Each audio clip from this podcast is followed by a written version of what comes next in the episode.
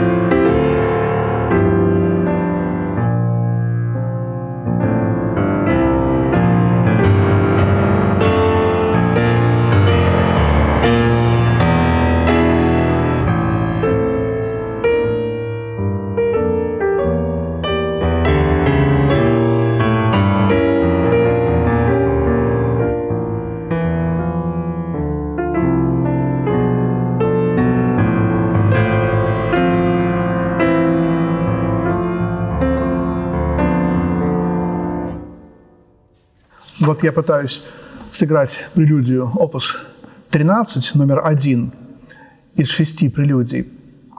Это начало 116 нашей лекции. Продолжаем знакомство с ранними прелюдиями Скрябина. Вот тоже до мажор. Видимо, Скрябин пытался э, выполнить наказ Митрофана Петровича Беляева, написать во всех 24 тональностях вот это вот белый до мажор Э, я был неправ, когда сказал в прошлой лекции, что до-мажор – нелюбимая тональность. Много до-мажора и в позднем Скрябине. И царь всех тональностей, царь. До-мажор, белый, как Бог-Отец. Скрябин говорил «я Бог». Да, и вот именно э, эта хоральность, эта трехдольность, три четверти, небесный размер, мистический – вот это прелюдия. Вторая, чем интересна, она какая-то очень э, такая пасторальная, природная и тоже напоминает Рахманинова. В конце есть удивительный момент. Несколько последних тактов, пять тактов последних.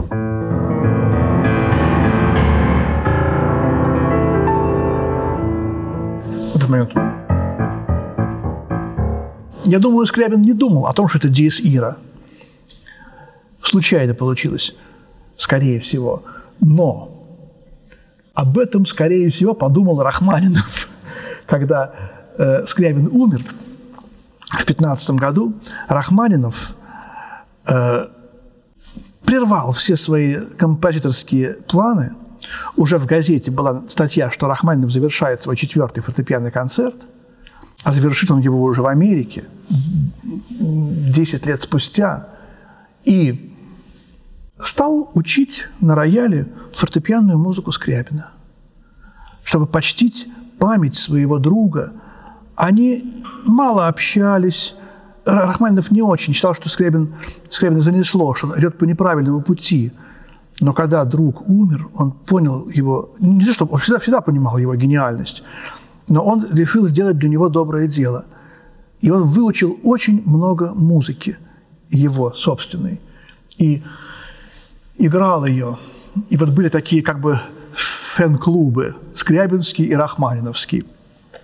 Они думали, что прав только Скрябин, те думали, что прав только Рахманинов. А они взяли и их посрамили. Играл Скрябин свой фортепианный концерт, а оркестром дирижировал Рахманинов. Играли вдвое на одной сцене. Оба так сказать, дружили прекрасно, общались. И вот Рахманинов играл эту музыку, и, безусловно, совершенно, когда он дал эти все концерты, то, что он ее играл, очень повлияло на его собственное позднее творчество. В 15, 16, 17 годах то, что он пишет, уже пропитано вот этим скрябинским духом. И, конечно, диез ира было у Рахманинова всегда, но вот здесь вот это место похоже на... Вот на этот, эту, эту картину, опус 39, номер один, этот Трахманиновский, э, как писал в воспоминаниях о Рахманинове э, Анатолий Николаевич Александров. Кстати, учитель по композиции и Ивана Николаевича Наумова, и Сидельникова. Когда он пришел к Рахманинову, пришел к Рахманинову, чтобы тот ему помог напечатать что-то из своих сочинений, услышал, как Рахманинов учит э, этюд Скрябина, опус 42, номер 5.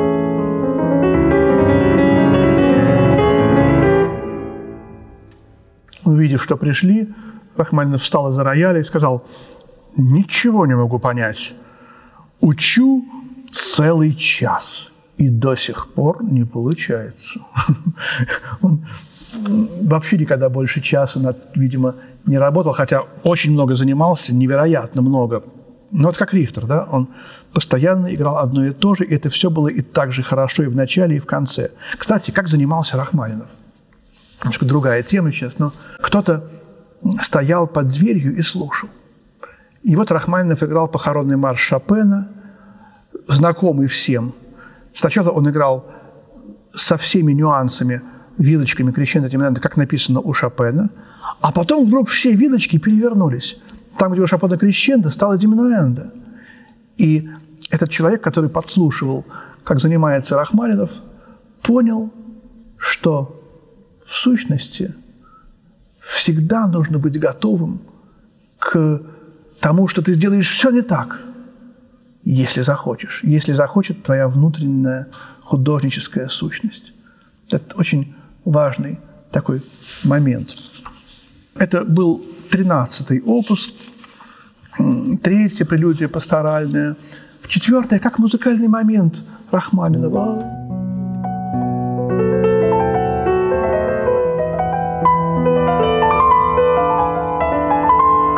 Какие-то поля, какие-то, может быть, туманная русская природа. И вот тут я вспоминаю второго художника, очень близкого Скрябину, Виктор Эльпидифорович Борисов Мусатов. Годы жизни 1870-1905. Всего 35 лет прожил Борисов Мусатов. Он был немножко с физическим недостатком, что-то типа горба у него было, это видно на автопортретах, которые он пишет.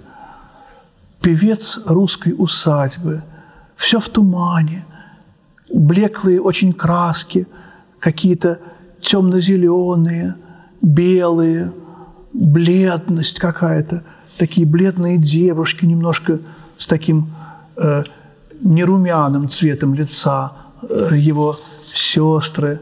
Вот кого он рисовал, какие-то агавы, какие-то э, растения из иных стран. Вот все это здесь в музыке Скрябина есть. В серединке этой прелюдии, опус 13, номер 4.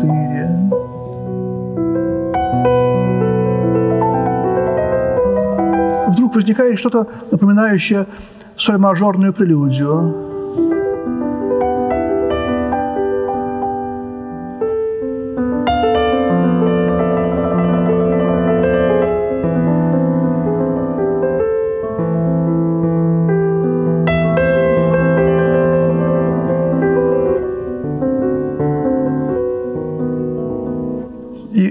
Какая-то какая кукушка.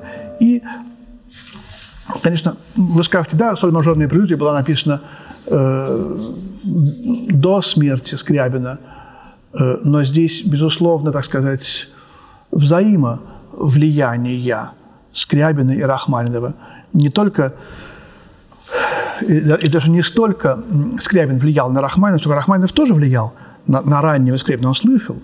Э, и знаете, вот э, есть у Скрябина такой экспромт опус 5. Э, и там мелодия она просто взята из первого фортепианного концерта Рахманинова. Вот, фа диез минор, это опус 5. Вот. И удивительно, как это в той же тональности как-то вдруг возникло. Вот. Это совершенно не важно, кто первый, как они писали с Чайковским, первую сонату Скрябин и шестую симфонию Чайковский. Никто из них не знал, что оба пишут э, музыку с э, похоронным финалом. Ну и что? Вот. Какая-то гроза, шестая прелюдия.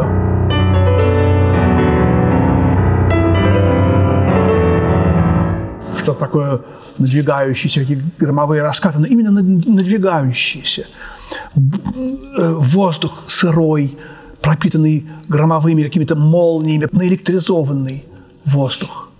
И вот, вообще-то говоря, хотел я сегодня разобрать прелюдии опус 16.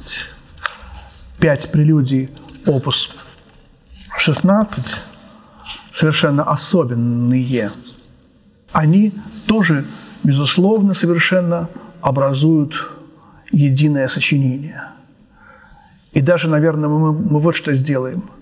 Я начну разбор 16-го опуса сегодня, потому что опус огромный по значению для меня. А почему он огромный для меня по значению?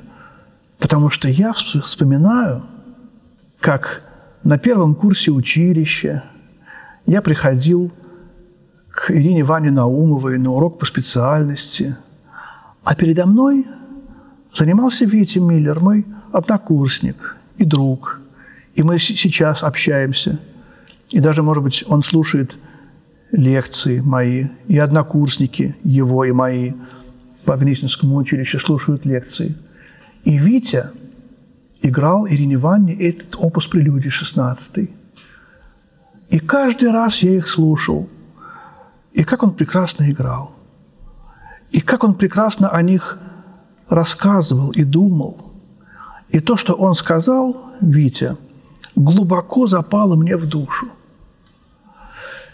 И как-то какие-то ростки пробудил. Я не помню точно, что он говорил, но он говорил, что это стройная система – Первая прелюдия – это природа, вторая прелюдия – это архитектура, искусство, третья – это религия, четвертая – это Бог, а пятая – это попытка выйти за пределы нашего мироздания, выйти за пределы божественного.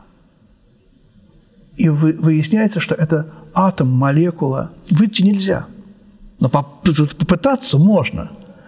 В результате этой попытки мы оказываемся – Э, где-то на лугу, в какой-то траве, и выясняется, что мы вместо того, чтобы выйти за пределы мироздания и понять, что больше Бога, созерцаем какую-то травинку, былинку, капельку росы, букашку, лепесточек цветка. И вот мы опять вот там. Вот это вот сказка о рыбаке и рыбке получается. Я уж не помню, о чем мы с Витей говорили, но мне так понравилась эта его идея – я потом стал думать, что то же самое и в третьей симфонии Малера, написанной примерно в это же время, 1894-95 год. То же самое и гораздо раньше у Вагнера во вступлении к Лоенгрину. Помните? Струнные, деревянные, медные, ударные. Там это оркестровыми способами выражено. А у Малера это о чем э, говорят э, рыбы, о чем говорят люди, о чем говорят ангелы, о чем говорит Бог. Название частей. Вот мы говорим о, о росинке, о травинке. Вот видели ли вы действительно когда-нибудь, как капля росы по листочку спускается? Вот в серединке листочка углубление – в углублении лежит кругленькая, прекрасная, сверкающая на солнце всеми цветами радуги капелька. А вторая капелька, тоже кругленькая, медленно спускается по листочку к этой капельке. И вот они обе кругленькие. Круг, шар – это самая совершенная форма. И когда шар, один шар, как говорил один мой профессор, знакомый – который начал полнеть, у него появляется брюшко, шар это самая совершенная форма, и я к ней стремлюсь. Действительно, Вселенная – это шар. Планеты все – это шары. Не совсем точные, Земля чуть-чуть приплюснута, но посмотрите на росинку. Она стремится к шару. И вот, когда они соединяются, она делается овалом, и тут же делается опять немножко большим шаром, в два раза больше. Я хочу рассказать еще удивительную вещь, которую почерпнул, кажется, из книги «Хронограф жизни и творчества». Скрябин пишет о том, как он сочиняет музыку. Когда я сочиняю музыку и работаю над формой, то вдруг у меня в голове сам собой возникает образ шара. Я не вызываю его, он возникает сам. Когда этот образ возник, я понимаю, что надо заканчивать работу над формой. Форма совершенна. То есть он чувствовал вот эту шарообразность совершенства или совершенство шарообразности. Ему был подаваем сверху сигнал. Все, можешь ухудшить. Если замылить, долго очень работать, можно действительно сделать хуже сочинение. И вот он заканчивал работу. Ощущение глубинной связи с природой, с законами э, геологии, физиологии, с божественным устроением мира. Вот как проходило сочинение музыки Скрябина. И вот смотрите, 24 э, прелюдии, которые мы в прошлой лекции разбирали, это, конечно, одно сочинение, это, конечно, опус. Но также точно являются опусами. И шесть прелюдий опус 13, и пять прелюдий опус 15, который он, казалось бы, так сказать, не написал второй том, как бы, так сказать, но он же их группировал-то не случайно. И вот тут невероятно интересная, важная, особенно для Скрябина, проблема. Смотрите, вот э, эти пять штук, они являются как бы одним сочинением опус 15. Пять прелюдий, опус 16. Одно сочинение. И все сочинения Скрябина с первого до последнего опуса – это тоже одно единственное сочинение. Человек всю жизнь пишет одно сочинение. Так не, не относился никто к э, своему творчеству до Скрябина. Может быть, первым, кто э, начал немножко вот подобного рода идеи, это художник Александр Иванов. «Явление Христа народу». Одна картина как смысл, как цель, как содержание жизни. Явление Христа народу. И все наброски, все – это как бы вот часть. Потом Скрябин так прямо, прямо и скажет. Все, начиная там, с 51-го опуса, является подготовкой, является частями моей мистерии. Но тоже не совсем все – вот, и даже были такие эксперименты в Люцерне э, в 93 году с утра до вечера несколько пианистов играло все сочинения Рахманинова, фортепианные. Вот. Но у Рахманинова немножко все-таки не то. У Рахманинова не было ощущения, что вот я Бог, и я, то, что я делаю, это некое одно творение. Это же было немножко у Толстого, немножко у, э, даже у Гоголя – ну, а у поэтов Сибирянин, Хлебников э, и, конечно же, в первую очередь Скрябин. Вот, знаете, вот есть такое выражение, кто сказал, Евсушенко, да? Поэт в России больше, чем поэт. Володя Мартынов в одной из своих книг замечательно развивает это. Там Евтушенко в России больше, чем Евтушенко. Художник в России больше, чем художник. Россия в России больше, чем Россия. Больше в России – это больше, чем больше. То есть все, что угодно в России – это больше, чем все, что угодно. Понимаете, вот получается так. Действительно, все в России – это больше, чем все. А ничего в России больше, чем ничего. И вот эта удивительная такая совершенно вот идея. Человек делается в России чем-то совершенно другим, чем человек. И что еще удивительно? Вот мы, э, я помню, вот был в Люцерне в 93 году, и э, несколько пианистов играло все сочинения Рахманинова с утра до вечера. У Рахманинова нет такой целостной концепции, она была у Толстого, у Александра Иванова, у поэтов Сибирянина, Хлебникова. И, конечно же, у Скрябина. Потом она у Штакхаузена была в его цикле семи опер «Свет» в первую очередь. Вот. Вагнер, конечно, безусловно, совершенно этой концепции придерживался. Как бы все творчество, как одно единое сочинение. Скрябина, по-моему, никто не пробовал так сыграть все фортепианные вещи с первого до последнего опуса. Такая есть Мария Ледберг, талантливая девушка очень, которая сыграла всю музыку Скрябина. Записала в 25 лет на компакт-диске всего Скрябина. Гениальное достижение.